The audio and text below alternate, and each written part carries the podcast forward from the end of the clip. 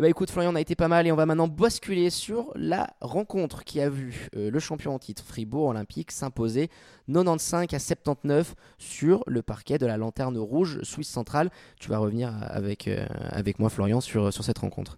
Bah, c'était euh, c'était un match, il y avait il y a des enseignements à en tirer si tu veux, mais c'était quand même pas un super affrontement. Il y a eu 15 premières minutes, 15, je suis gentil, allez, on va dire une douzaine de premières minutes intéressante et ensuite un peu plus de, de 25 minutes de gestion de la part de Fribourg Olympique. Euh, je les ai trouvés séduisants offensivement, les Fribourgeois, et c'est pas le cas à chaque fois. Il y a des choses à redire aussi euh, offensivement, mais j'ai trouvé ça pas mal. La, balle bouge beaucoup. Euh, une petite mention spéciale à, à, Tim Derksen qui termine à 20 points, qui a fait un joli match, le, le père Tim. Ouais, il, est en train d'enchaîner. et puis euh, d'ailleurs, on a su que son papa, d'ailleurs, on sait que Timothy Darsen est américain, tout droit venu de, l'Arizona, était, euh, était venu le visiter. Hein, donc euh, il le disait, oh, pas de pression pour moi, hein, ça fait plus quasiment 30 ans qu'il me suit sur, sur les parquets, mais on imagine toute la joie pour, pour le meneur de Fribourg, d'autant plus que son père restera ce week-end pour le Final Four.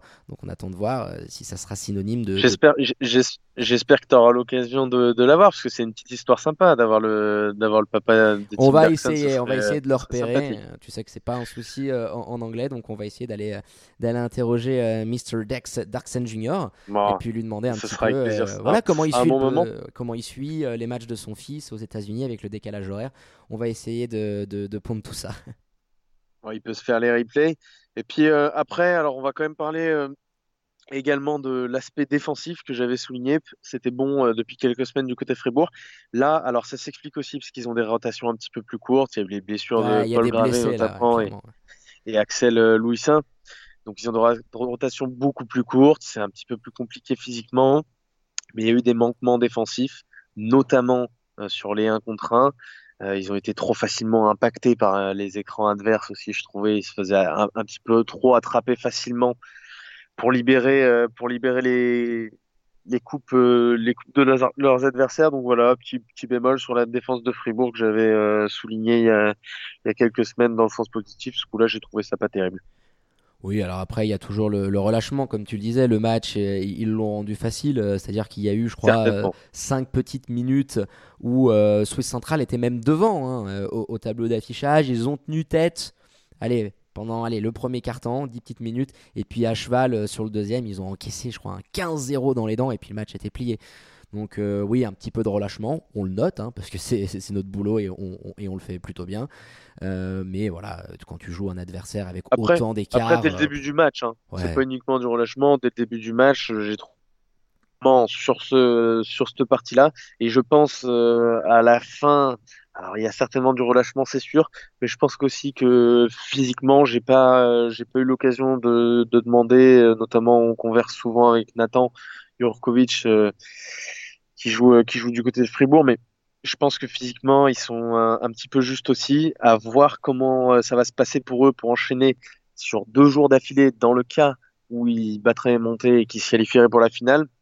Et il y a un symbole euh, qui est tout trouvé sur euh, ce match-là, des, problèmes un peu physiques. Alors même si c'est pas une équipe euh, très performante dans ce domaine, là de loin, il y a eu vraiment énormément de ratés.